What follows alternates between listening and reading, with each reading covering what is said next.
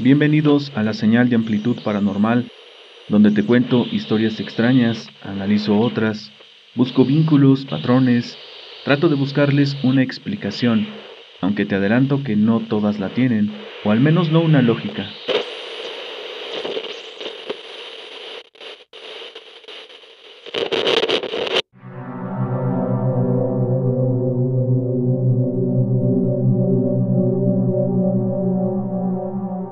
Hola, ¿qué tal? Buenas noches, yo soy Mel, como siempre, me da mucho gusto estar aquí y poder saludarte. Para esta ocasión te traigo un episodio diferente. Es la primera recopilación de historias del canal. Espero que te guste y que continúes enviando tus vivencias. No importa si son pequeñas o largas, lo puedes hacer por correo electrónico, por el WhatsApp o en cualquiera de nuestras redes sociales. También quiero agradecer a todas las personas que siempre están al pendiente de nuestros videos. Muchísimas gracias por el apoyo a este proyecto. Ponte cómodo, apaga la luz y súbele sus auriculares. Esta historia me la contó mi tío hace mucho tiempo. Dice que cuando era pequeño vivían en Puebla, en un lugar bastante alejado. A lo mucho había dos o tres casas, pero estaban a kilómetros. Me cuenta que en el cerro se veían bolas de fuego. Trataban de no prestarle atención, ya que sabían perfectamente lo que eran y lo que podían hacer, de modo que intentaban no molestar ni interponerse en su camino. Pero dice que una vez, una de esas bolas empezó a avanzar en la dirección que se encontraba él. Mi tío se espantó y entró corriendo a decirle a mi abuelita ella salió y pudo ver que la bola de fuego ya estaba sobre un árbol, a unos metros de su casa. Todos se metieron asustados, cerraron puertas y ventanas, y al poco rato empezaron a escuchar ruidos en el techo. La casa de mis abuelos no era como las de ahora, de ladrillo o materiales así, no, era de lámina, por lo que se oía claramente cómo un ave andaba en el techo. La verdad es que tampoco le dieron mucha importancia porque tenían animales de granja. Supusieron que se trataba de una gallina o algo así. Pasó un tiempo de ese suceso. Fue para cuando mi tío tenía unos 14 años que volvieron a ver las bolas de fuego en el cerro. Y de nuevo, una se acercó y se posó en el árbol que estaba cerca de la casa. Ellos nuevamente se metieron y cerraron puertas y ventanas. Otra vez se escuchaban pisadas en el techo. Mi abuela, harta de la situación, decidió salir a ver qué era lo que estaba allá arriba. Dijo la abuela que en el techo estaba el guajolote más grande que ella jamás hubiera visto en su vida. Era negro y de ojos amarillos. La abuela de inmediato llamó a sus perros y estos se fueron sobre el animal. En ese tiempo era común tener muchos, ya que ayudaban a cuidar. Mi abuela fue por el rifle y salió detrás de los animales, que ya tenían acorralado al guajolote, en el mismo árbol donde se posaba la bola de fuego. Aquella extraña ave miraba fijamente a la abuela, pero ella no vaciló ni un solo segundo y soltó un disparo.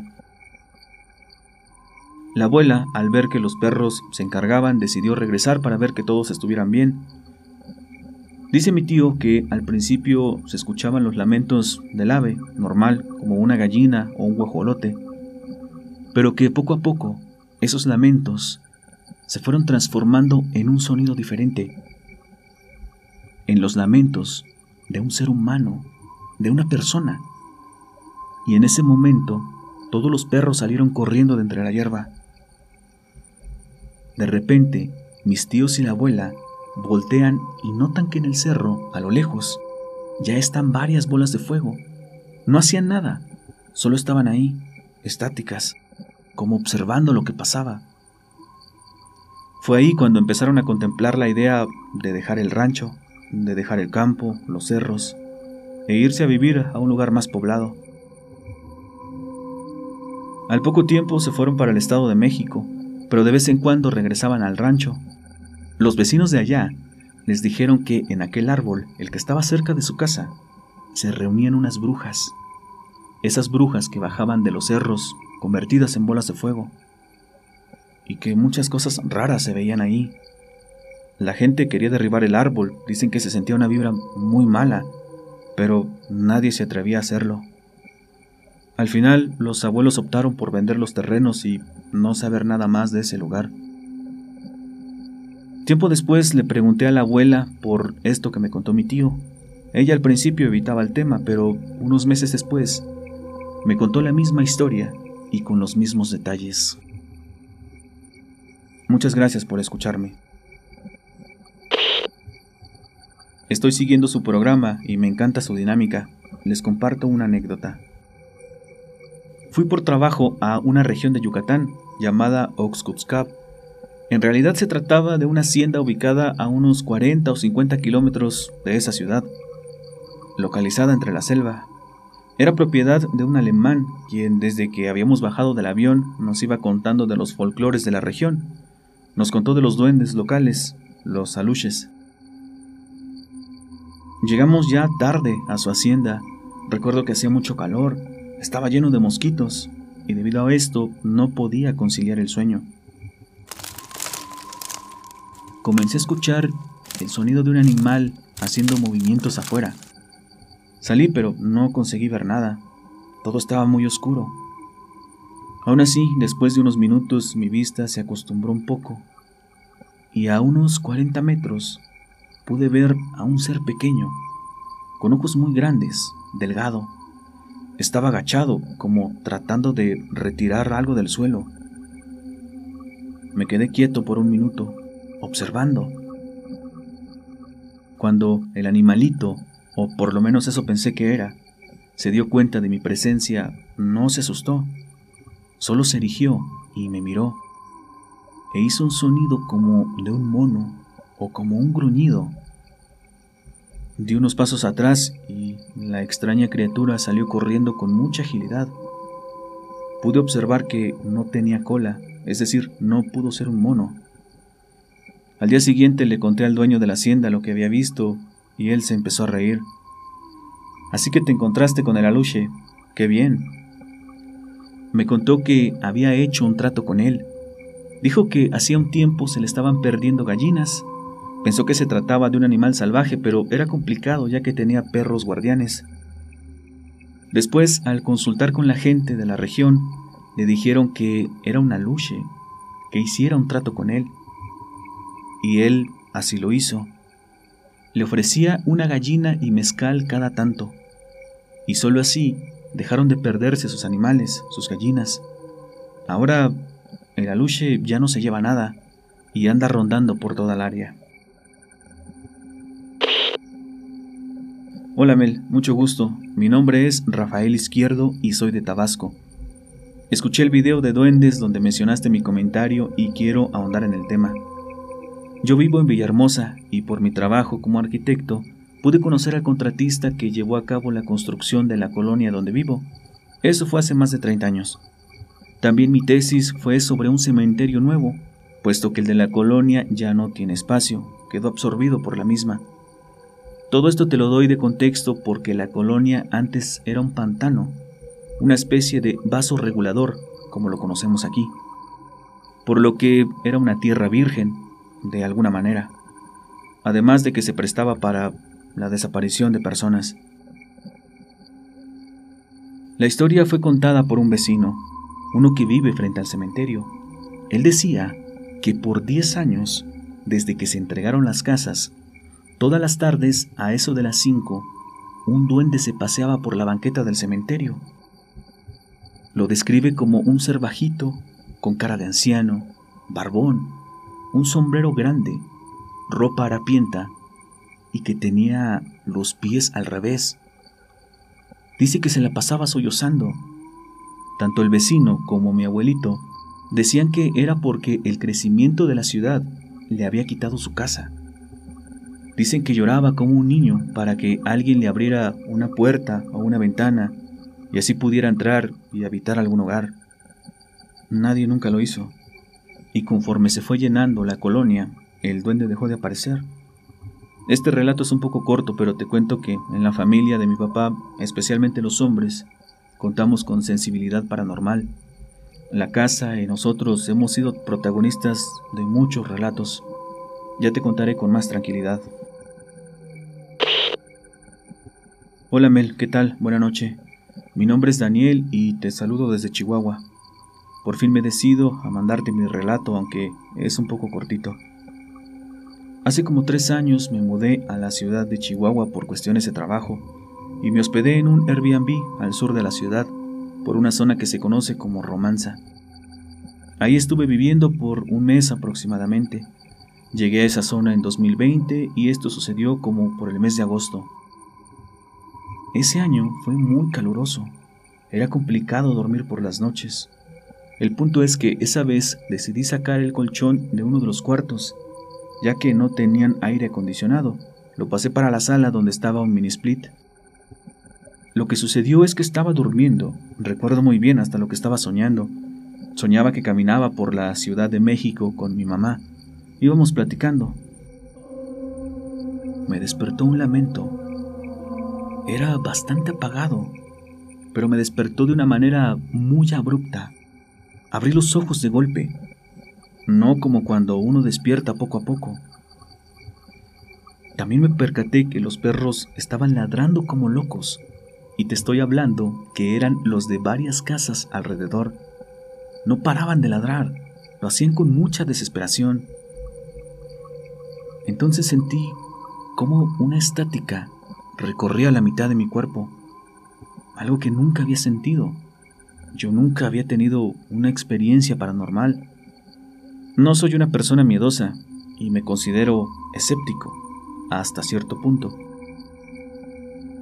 Pero eso que estaba pasando me electrizaba la mitad del cuerpo, desde la nuca hasta la punta del pie. Me quedé en silencio tratando de escuchar de nuevo ese lamento. Y me pareció hacerlo, pero fue muy, muy lejano, muy bajito. Aparte era complicado percibirlo debido al escándalo. Me quedé unos momentos más en la cama, hasta que de repente todos los perros se callaron. Todo se quedó en completo silencio. Me levanté y revisé mi teléfono. Eran las 2.22 de la madrugada. Fui al fregadero por un poco de agua, me asomé por las ventanas, por los cuartos. Trataba de buscarle una explicación a lo que había escuchado, pues sonaba muy similar a algunas grabaciones que he visto en internet. Una vez un amigo me mostró un audio y no se escuchaba muy bien, la calidad no era buena, pero era un lamento muy parecido. Definitivamente no decía, ay mis hijos, lo digo en el sentido que pudiera parecer que estoy hablando de la llorona, o no sé, no tengo ni idea qué pudo haber sido.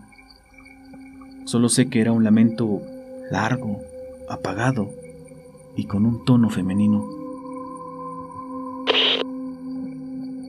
Suceden muchas cosas en el mundo, cosas sobrenaturales que aún subsisten con nosotros. Quiero platicar una experiencia que viví cuando tenía la edad de 12 allá por el año de 1978. Eran aproximadamente las seis de la tarde. Salí de mi casa y me dirigí hacia la esquina de la calle. Me recargué en la barda. En la contraesquina estaban dos muchachos y a media calle iba pasando una señora. En eso, por alguna extraña razón, dirigí mi vista hacia el cielo. Todavía estaba claro, había mucha luz. Entonces noté algo un pájaro que se dirigía en la dirección donde yo me encontraba. Llamó mi atención, porque parecía hacerse más y más grande conforme se acercaba. Sus alas parecían más largas de lo normal. Tenía una tonalidad roja oscura. Cada vez se hacía más y más grande. Cada vez estaba más cerca. Hasta que llegó el punto en que lo pude apreciar bien. No era un pájaro era un ser alado. Tenía cara de demonio, horrible. Sus alas se movían como las de un águila, no aleteaba mucho.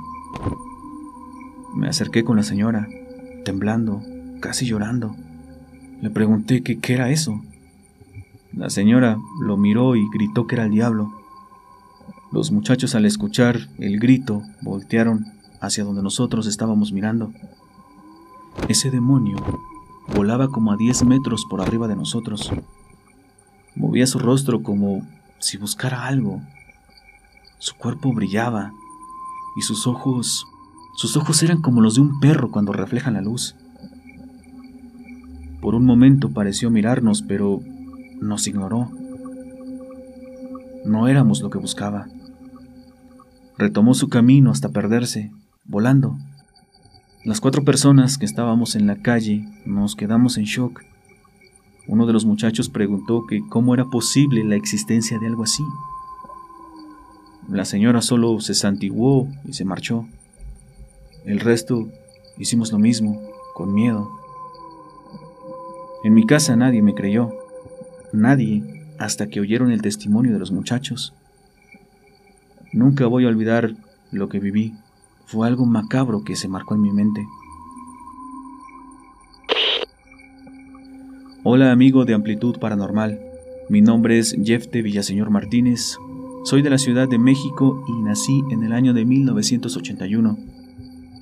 Lo que te voy a contar sucede en los noventas, cuando tenía 17 años y jugaba fútbol en las tardes en la unidad habitacional donde vivía. Esa ocasión jugué por un par de horas con mis amigos. Cuando regresé a mi departamento estaba tan cansado que no quise cenar. Le dije a mi madre que mejor me lo desayunaría y me fui a acostar. De inmediato caí profundamente dormido.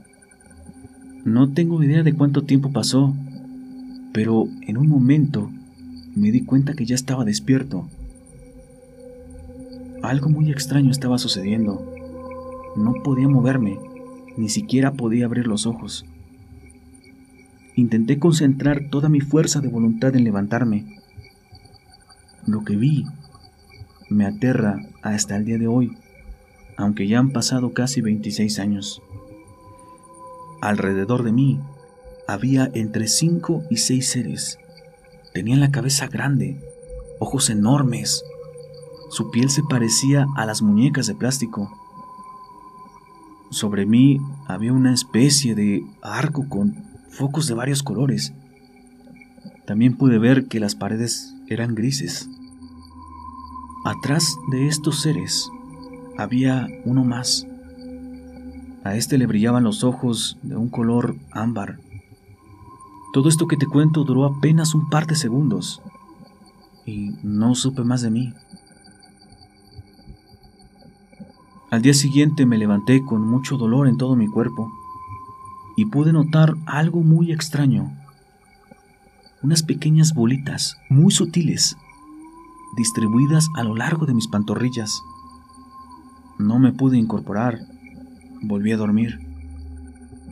Años después, mi hija, que tiene 14, me contó que soñaba que una luz muy fuerte se le aparecía en la azotea de la casa. Ella actualmente vive con su madre en el Estado de México. Le he preguntado más acerca de lo que me contó, pero ella no ha logrado ver ni oír nada. Sobre los extraños objetos que tenía en ambas piernas, un día simplemente amanecí sin ellos. Me gusta mucho su canal, espero que puedan publicar mi historia. Saludos.